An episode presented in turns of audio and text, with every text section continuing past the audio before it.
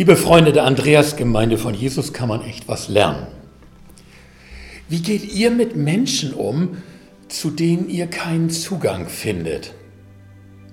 Fällt euch spontan jemand ein? Lest doch bitte Markus 7, Vers 31 bis 37 zuerst. Der Mann, der hier geschildert wird, ist wohl ein Spätertaubter.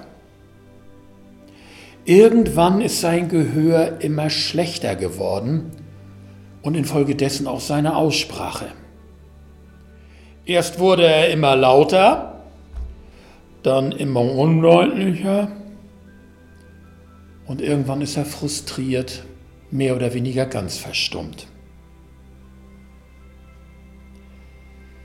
Das Wort taub hat im Deutschen übrigens die gleiche Wurzel wie das Wort tump, also dumm oder auch doof. Doof ist Plattdeutsch für taub. Wer ertaubt, versteht nichts oder falsch, macht sich leicht zum Trottel, der nicht mitkriegt, worum es geht. Die Missverständnisse auf beiden Seiten häufen sich und der Frust auch. Man weiß nicht recht, wie man mit dem Schwerhörigen umgehen soll und man kommt auch irgendwie nicht mehr recht an ihn ran. Also geht man ihm halt irgendwie mit ihm um. Auch in dieser Geschichte wird mit dem Ertaubten umgegangen. Er wird zu Jesus gebracht.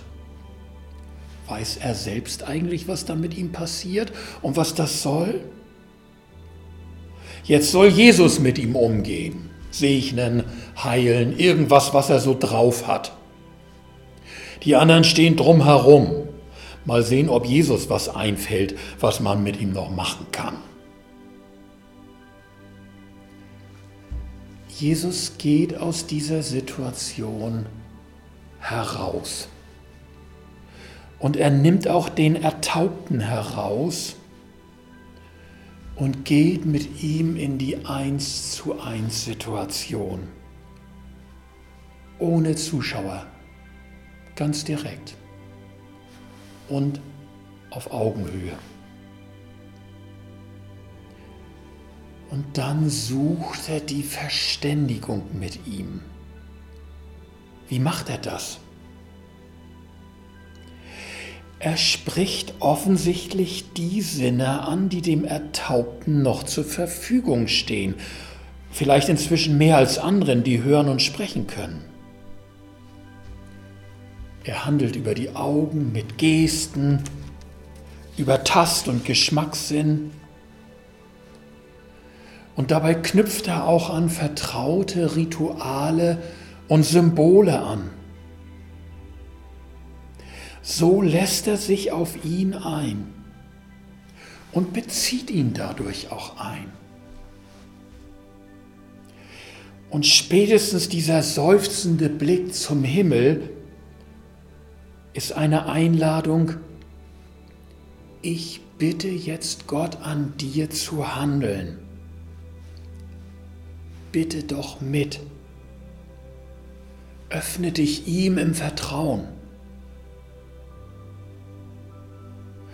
Gott macht nicht einfach an uns. Er will unser Vertrauen, unsere Bitten, unser Ja. Und dann schenkt Gott das Wunder.